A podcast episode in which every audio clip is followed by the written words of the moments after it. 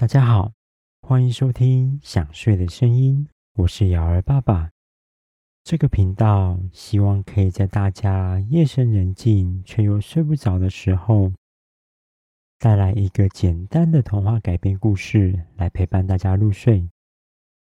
今天是这个频道的第二十五集，在上一集的故事里，我们说到，杰克跟皮诺丘在蓝仙女的帮助下离开巷子里的洞穴之后，一起朝着学校走去。途中，皮诺丘说起了自己诞生的故事。究竟身为小木偶的皮诺丘，为什么有办法动起来呢？那么，今天的故事就要开始喽。杰克跟皮诺丘离开小巷子之后，在海港城市的马路上走着，跟着其他小朋友前进的方向，朝着学校走去。一路上有许多居民们看到皮诺丘，都露出了不可思议的表情，惊讶地说着：“哦，天哪！那个木偶的身上没有绑着线，居然能自己走动。”真是太神奇了！这到底是怎么办到的？还有一些居民在讨论着说：“那个穿绿色斗篷的小男孩年纪这么小就会操作木偶，真是太厉害了。”等等，木偶身上并没有线，那个男孩到底是用什么方式操作木偶的呢？皮诺丘看到路上的居民们都在看着自己，不自觉的害羞了起来。他转过头，避开大家的目光，正好跟杰克对上了眼。他发现杰克正笑眯眯的看着自己害羞的样子。皮诺丘这个时候才想起，杰克第一次看到自己时，一点都没有惊讶的样子。很自然的就跟自己说起话来。于是皮诺丘好奇的问杰克说：“嘿，杰克，你为什么不像城镇上的人们看到我那样，露出非常惊讶的样子呢？”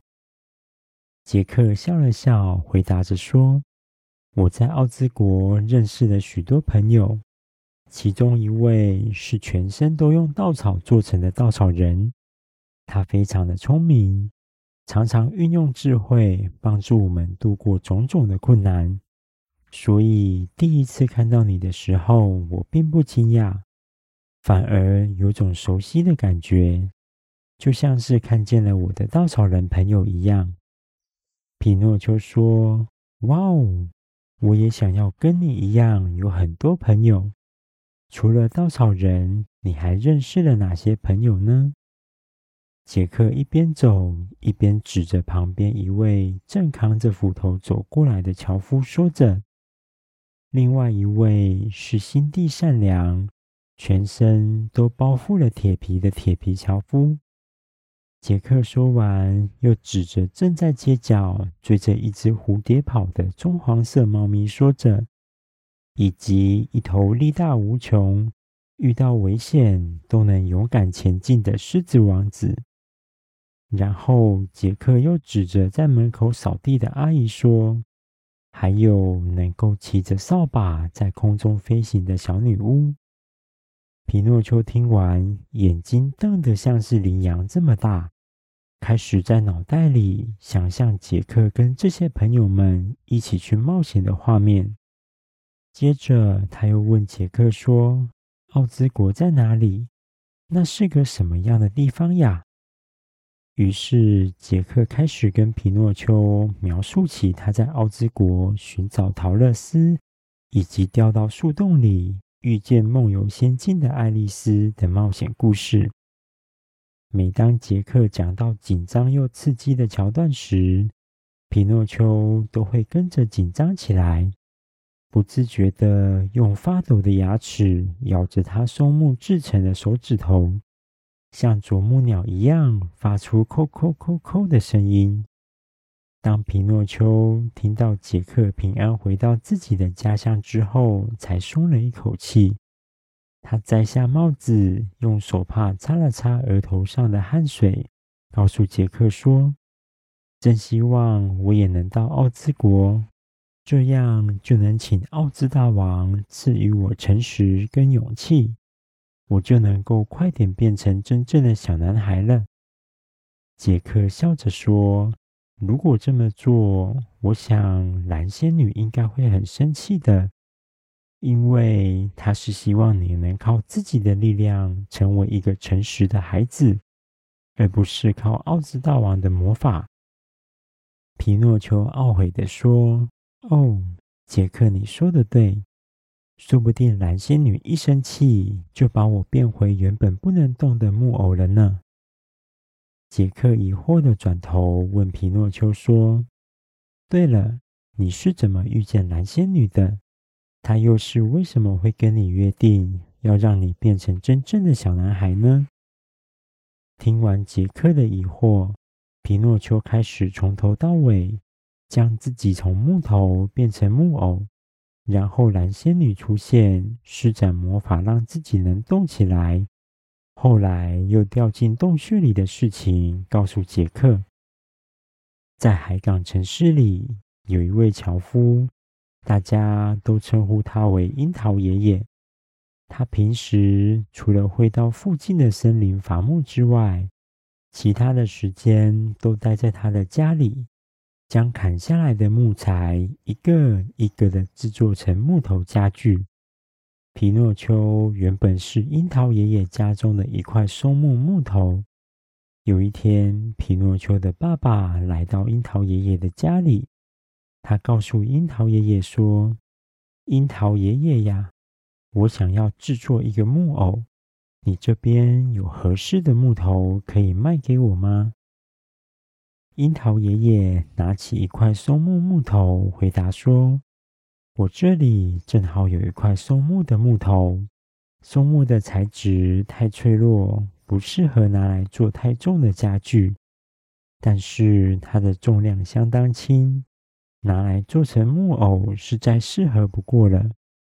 即使你一整个晚上都在表演木偶戏，也不会感觉到手酸。皮诺丘的爸爸接过那块木头之后，仔细的看了一看。不管是木头的纹路、颜色或是重量，都让他相当满意。于是，就从樱桃爷爷手中买走了那块松木。回到家之后，皮诺丘的爸爸迫不及待的想要赶快完成木偶。他放下了木匠店所有的工作，专心地拿着尺量测木头的大小，并开始绘制木偶的设计图。接着就按照设计图上的尺寸开始裁切木头，将木偶所需要的每个零件都准备好之后，他就开始将木头一块一块的组合起来，并在手、脚、身体以及头上都绑一条引线。如此一来，他就可以利用木偶身上的引线来操作木偶。等到木偶的外形都完成之后，他又拿出了准备许久的裤子、衣服以及帽子给木偶戴上，最后再拿出颜料帮木偶的脸画上眼睛跟嘴巴，就完成了。皮诺丘的爸爸抱起木偶，左看看右看看，非常满意的笑了起来。他开心的哼着轻快的旋律。拉着木偶身上的引线，在房子里跳起舞。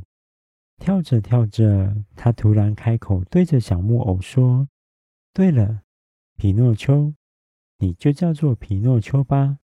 哈哈哈，真是太开心了！我真想赶快让你跟那个孩子见面，他一定会很喜欢你。我相信你们一定会成为非常要好的朋友。接着，他打了一个大大的哈欠，看着墙上的时钟说：“哎呀，没想到这么晚了。为了制作木偶，我已经好几天没有好好睡个觉。皮诺丘，你先到椅子上休息吧。”皮诺丘的爸爸将皮诺丘放置在一个有扶手的躺椅上，并细心的调整姿势。让皮诺丘看起来就像是一个小男孩一样坐在那里之后，他就心满意足的准备上床睡觉了。这时，皮诺丘的爸爸察觉到窗户外面有一道蓝色的光芒一闪而过，好奇的跑到窗户边看看到底发生了什么事情。当他抬头看着漆黑的天空时，发现除了洁白的月亮高高挂在空中之外，竟然还有一颗蓝色的流星正缓缓地飞过夜空。匹诺丘的爸爸看着流星，自言自语地说：“哎呀，是流星呀！听说对着流星许愿，愿望就会实现。如果这个传说是真的，”真希望皮诺丘可以成为一个真正的孩子陪伴我。不过，这个愿望应该很难实现吧？毕竟那孩子只是一个木偶呀。这天晚上，当皮诺丘的爸爸沉沉睡去之后，那颗蓝色的流星竟然又飞回到海港城市的上方，并且慢慢接近皮诺丘的家。最后，从窗户飞了进去，降落到皮诺丘的面前。流星落地之后，蓝色的光芒逐渐消散，取而代之的是一位有着金色长发、穿着蓝色的飘逸长袍，背后还有一对透明的蝴蝶翅膀，手上拿着一只魔杖的仙女。蓝仙女走到床边，对着皮诺丘的爸爸说：“你的善良帮助了许多人，因此我非常乐意帮你实现这个愿望。”接着，她走到皮诺丘面前，仔细端详了这个小木偶，温柔地笑着说：“真是好可爱的小木偶，相信你一定能成为一个诚实又勇敢的小男孩。”你叫皮诺丘对吧？赶快醒来吧！蓝仙女刚说完话，就举起手上的魔杖，在皮诺丘的额头上轻轻一点，蓝色的光芒从皮诺丘的额头开始扩散，逐渐覆盖了他的身体、双手以及双脚，最后全身都散发出淡淡的蓝色光芒。在蓝色光芒褪去之后，皮诺丘的手指头突然动了一下，眼睛也随后眨了好几下。接着，皮诺丘举起了他的双手，放到眼前，好奇的看了看自己的手掌，讶异的说：“哇，我的手会动了！”皮诺丘听到自己说话的声音，以为那是别人说的。赶紧捂着嘴巴，左顾右盼的看看房子里是不是还有其他人。蓝仙女告诉皮诺丘说：“那是她自己的声音。”皮诺丘才小声的说了一句：“哇，原来那是我自己的声音！我现在也能够说话了。”蓝仙女呵呵的笑了一声后，接着说：“没错。”你现在不只能说话，还是个有生命的小木偶。皮诺丘疑惑地问说：“为什么我会有生命呢？”蓝仙女回答说：“因为你善良的父亲对着流星许了一个愿望，希望能有一个真正的男孩陪在他身边。”皮诺丘问着说：“所以我现在是一个真正的小男孩了吗？”蓝仙女被皮诺丘天真的话语逗笑了，她告诉皮诺丘说：“不，你现在还不是一个真正的男孩，你必须通过我给你的考验，证明你是一个诚实又有勇气的孩子，才会变成真正的男孩。”皮诺丘疑惑地问着说：“但是我不知道什么是诚实。”什么又是勇气？该怎么办呢？蓝仙女说：“你放心，在未来的日子里，会有人陪伴在你身边。它会让你了解诚实跟勇气到底是怎么一回事。加油，皮诺丘！我相信你一定可以通过考验，达成你爸爸的愿望，成为一个真正的小男孩。我非常期待那一天的到来。蓝仙女说完，就被一阵淡蓝色的光芒笼罩。等到光芒消失之后，蓝仙女也消失在皮诺丘的眼前。皮诺丘举起双手，揉了揉眼睛，不可思议地看着眼前一片漆黑的客厅，说着：“哇，真是太神奇了！仙女就这样消失了呢。”皮诺丘在椅子上四处张望，想要寻找爸爸的身影。终于在旁边的一张木床上发现了呼呼大睡的爸爸。他开心的想要跑向木床，却被身上缠绕的引线绊倒，从椅子上摔落到地面。松木制成的身体跟地板敲击，发出了好大的声音，吵醒了熟睡中的爸爸。皮诺丘的爸爸以为刚刚是小偷撞倒房子里的家具所发出来的声音，他赶紧下床，把平时工作用的斧头拿在手上当作是武器，蹑手蹑脚地走向发出声音的客厅。他透过窗外月亮所照进来的光线，仔细检查了客厅，却发现一个人影都没有。随后，他就看见倒在地上的皮诺丘，也了解刚刚的声音是皮诺丘掉到地上所发出来的。他赶紧跑过去，将皮诺丘扶起来，重新放回木椅上，并说着：“哎呀，皮诺丘，你没事吧？怎么会无缘无故掉到地上呢？快来让爸爸看看你有没有受伤。”皮诺丘开口回答爸爸说：“我刚刚想要走下椅子的时候，不小心被脚上的线绊倒了。为什么我身上会有这么多线呢？”爸爸一边仔细的检查木偶的关节有没有摔伤，一边回答说着：“因为有这些引线，爸爸才能拉着你的手脚跳舞呀。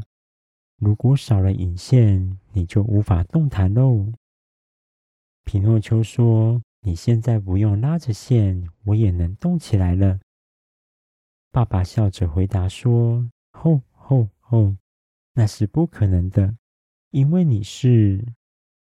爸爸说到这里，突然意识到刚刚是皮诺丘在跟自己说话，但是不可能呀！皮诺丘只是一个木偶，怎么可能会说话呢？他紧张地抬起头，跟皮诺丘四目相对。皮诺丘对着爸爸眨了眨眼，开口说：“爸爸，你怎么突然不说话了呢？”爸爸露出一副不可思议的样子，摸了摸皮诺丘的脸颊，又惊又喜地说着：“皮诺丘，你，你怎么会说话呢？这是不可能的呀！”皮诺丘张开双手，动了动自己的身体，告诉爸爸说：“有一位穿着蓝色衣服的仙女告诉我，她要实现你的愿望，所以赋予我生命，让我能够动起来。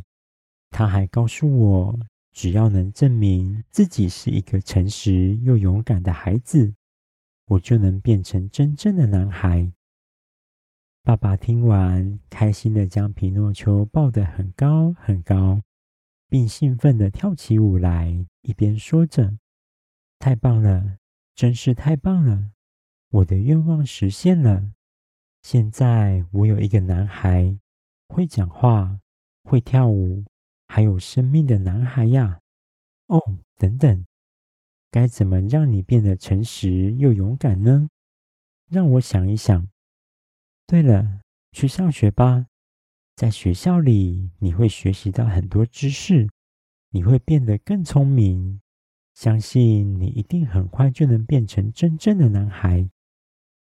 皮诺丘搔搔头，问爸爸说：“为什么要上学？学校是个什么样的地方呢？”爸爸拍拍皮诺丘的头，回答说：“你先不要着急，等你到学校之后，就会明白那是什么地方了。明天早上，我会先帮你准备好要上学的书。现在，我们应该去睡觉。明天一大早就准备去学校吧。”好了，第二十五集的故事在这里暂时告一个段落。究竟小木偶皮诺丘出门上学之后，又会遇到什么事情呢？我们在下一集的故事中见喽！大家听到这里，有想睡觉的感觉了吗？赶快把被子盖好，调整一个舒服的姿势，准备入睡喽！我是瑶儿爸爸，大家晚安。